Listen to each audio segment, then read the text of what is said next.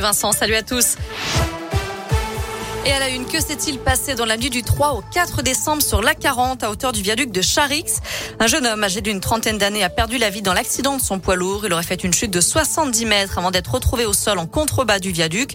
Aujourd'hui, son frère lance un appel à témoins pour obtenir des informations sur les circonstances de ce drame. À ce stade, deux hypothèses. Soit il a été éjecté du camion dans l'accident, soit il serait descendu après l'accident en état de choc et serait tombé en voulant se mettre en sécurité derrière la rambarde du viaduc. On vous a mis l'appel à témoins sur l'appli Radoscoop et Un nouveau variant pourrait-il arriver après Omicron? C'est ce que crée en tout cas le président du conseil scientifique, Jean-François Delfrécy. Omicron BA2 est apparu en Inde où il serait en train de devenir majoritaire. Ce virus serait au moins aussi transmissible qu'Omicron, mais pas plus dangereux.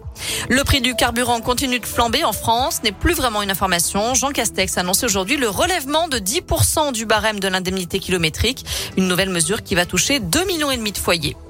Une enquête ouverte après qu'un chirurgien a tenté de vendre aux enchères une radio d'une rescapée du Bataclan. Selon Mediapart, ce cliché montrant un avant-bras transpercé par une balle de Kalachnikov a été mis en vente à 2776 dollars par un orthopédiste réputé.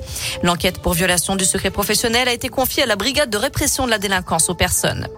Un mot de sport et du tennis avec la défaite tout à l'heure de Gaël Monfils en quart de finale de l'Open d'Australie. Le Français s'est incliné en 5-7 face à l'Italien Berrettini. Monfils était mené 2-7 à 0 et on y a cru en revenant à deux manches partout.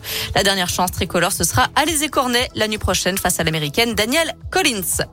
Enfin, la réalisatrice Danielle Thompson présidera la prochaine cérémonie des Césars prévue fin février. Danielle Thompson qui a réalisé notamment Fauteuil d'orchestre et qui a coécrit des scénarios cultes comme La Boom, L'As des Ou encore Les Aventures de Rabbi Jacob. Je rappelle que le maître de cérémonie, ce sera une nouvelle fois Antoine Decaune et les, nominations aux Césars seront annoncées demain. Merci beaucoup Naomi.